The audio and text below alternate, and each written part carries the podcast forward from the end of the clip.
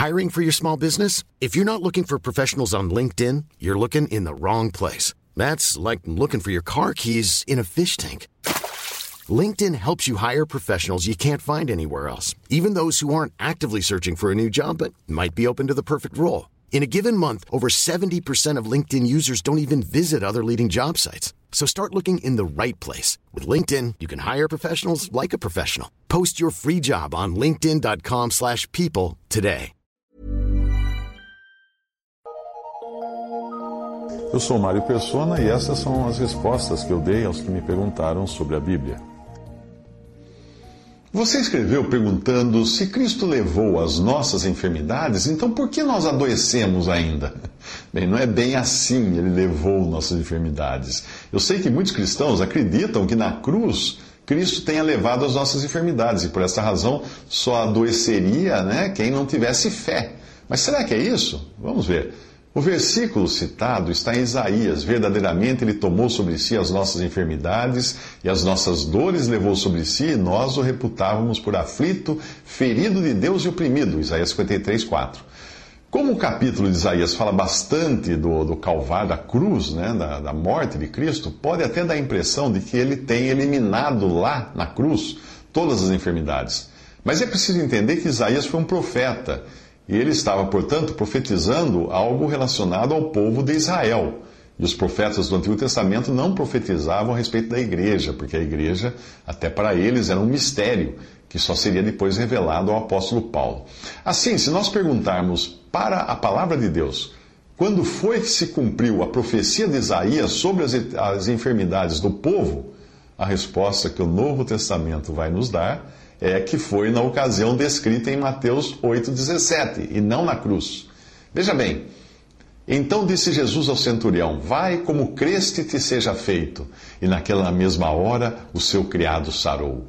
E Jesus, entrando em casa de Pedro, viu a sogra desse acamada e com febre, e tocou-lhe na, na, mão, e a febre a deixou, e levantou-se e serviu-os. E chegada a tarde, trouxeram-lhe muitos endemoniados, e ele, com a sua palavra, expulsou deles os espíritos e curou todos os que estavam enfermos para que se cumprisse o que fora dito pelo profeta Isaías, que diz: Ele tomou sobre si as nossas enfermidades e levou as nossas doenças. Mateus 8, de 13 a 17. Lembre-se, quando ele fez isso, ele estava vivo, ele ainda não tinha morrido na cruz, ele não tinha ido para a cruz, levado na cruz os nossos pecados, não enfermidades, os nossos pecados ele levou na cruz. Em vida, ele levou as enfermidades do povo que ele curava. O texto está dizendo que ele curava as pessoas enquanto estava aqui, andando aqui, para que se cumprisse o que profetizava quem? Isaías. O cumprimento da profecia foi em sua relação com o povo de Israel, não na sua morte na cruz. O problema que acontece com esta e outras passagens da Bíblia é que doutrinas são criadas e depois versículos são escolhidos para ampará-las, nessa ordem. Primeiro os homens criam a doutrina, depois eles procuram na Bíblia, vão achar um versículo que apoia a minha doutrina que eu acabei de inventar. E aí acontece isso. Mas aí quando alguém mostra a simplicidade da palavra de Deus, respondendo claramente, parece até estranho, porque vai ser, aquilo vai contradizer os, os milhares de compêndios e livros e dogmas e de religiões e teologia que estão errados, segundo a palavra de Deus.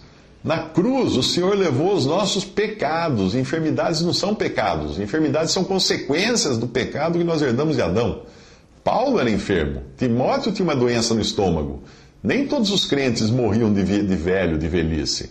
Nós somos salvos, mas ainda vivemos num corpo que está arruinado por causa do pecado e que adoece, independente da fé e da perseverança da pessoa.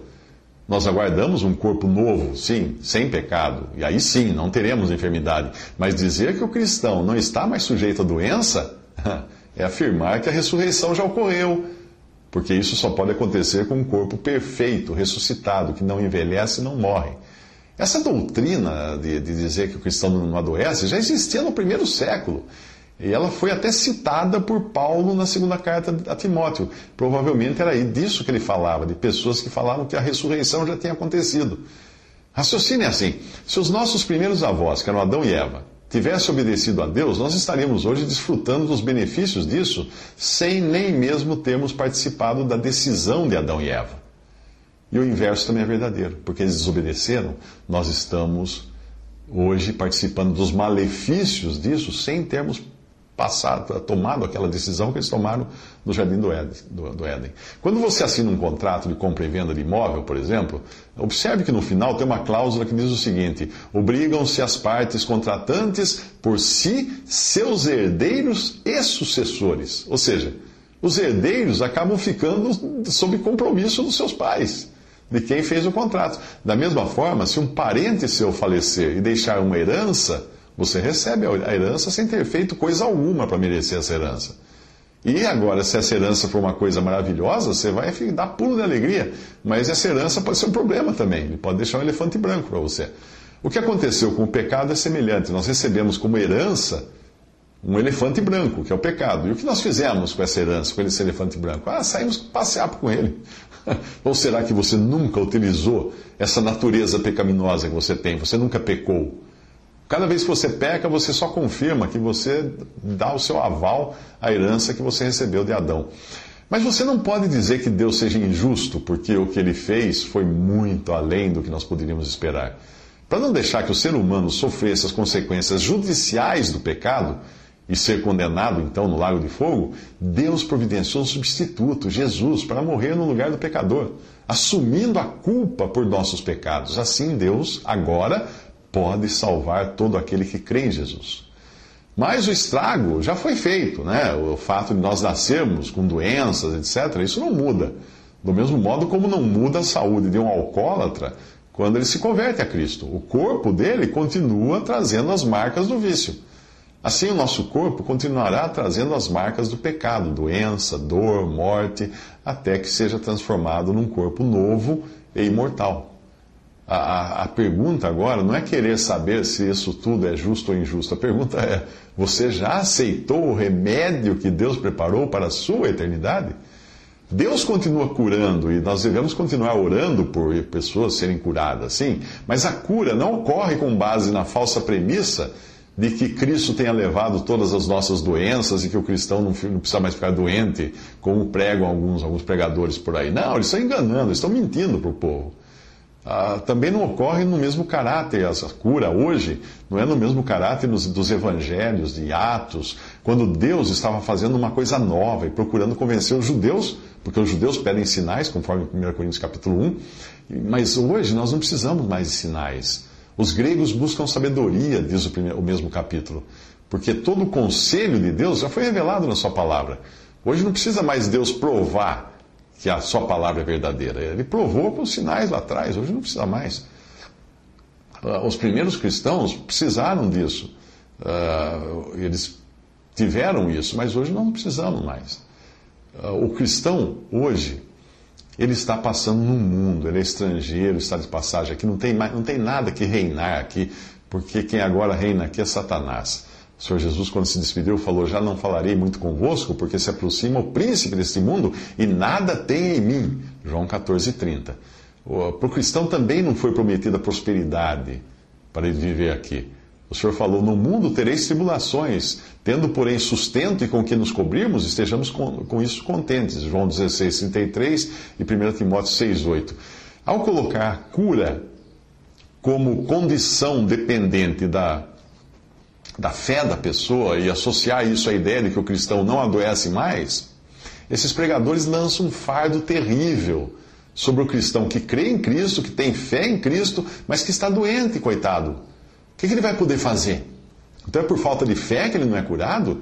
Isso, isso é não entender que a cura, como sinal indubitável de Deus, teve o seu lugar para uma determinada geração que precisava ser convencida de que Deus estava começando algo novo, que os judeus pedem sinal. 1 Coríntios 1. A ideia de que Cristo vive em mim, você falou, é correta. Mas não como alguns tentam colocar isso. Por meio do Espírito Santo de Deus, Cristo vive em mim. Porém, a minha carne, a velha natureza, continua também em mim. Caso contrário, não haveria necessidade de exortações como as que nós encontramos nas cartas, porque o crente então seria perfeito, totalmente perfeito, nunca mais faria nada de errado. Essa doutrina já foi, de certa forma, ensinada por dois homens, chamados Himeneu e Fileto citados por Paulo em 2 Timóteo 2. Afirmar que o cristão não adoece mais seria afirmar que ele não está mais no corpo corruptível, o que é o mesmo que dizer que a ressurreição já ocorreu na hora da, da conversão dele. Quem disse que a doença é a ausência de Deus no corpo do enfermo, não leu que Paulo era provavelmente um homem enfermo por algumas coisas que diz nas suas, nas suas cartas. Ah, não leu que Timóteo tinha uma enfermidade no estômago, razão pela qual Paulo aconselhava que ele tomasse vinho não apenas água, mas vinho, também que, que Trófimo não poderia acompanhar Paulo por causa de uma doença. Por que Paulo não curou Trófimo? Por que Paulo não curou Timóteo? Erasto ficou em Corinto, deixei Trófimo doente em Mileto, diz Paulo em 2 Timóteo 4,20. Não, não, é um engano dizer que o cristão tem autoridade sobre tudo o que acontece na sua vida, tem autoridade para expulsar a doença. É bobagem isso. Ele não tem autoridade nenhuma fora da vontade de Deus, e Deus tem também os seus planos, quando ele permite que um cristão adoeça e até mesmo morra. Deus tem seus planos. Ou será que nós não vamos morrer mais, então, porque nós nos convertemos a Cristo? Não é aqui que nós aguardamos, aguardamos a realização de todas as promessas de Deus, mas em Cristo, quando Ele vier para nos buscar.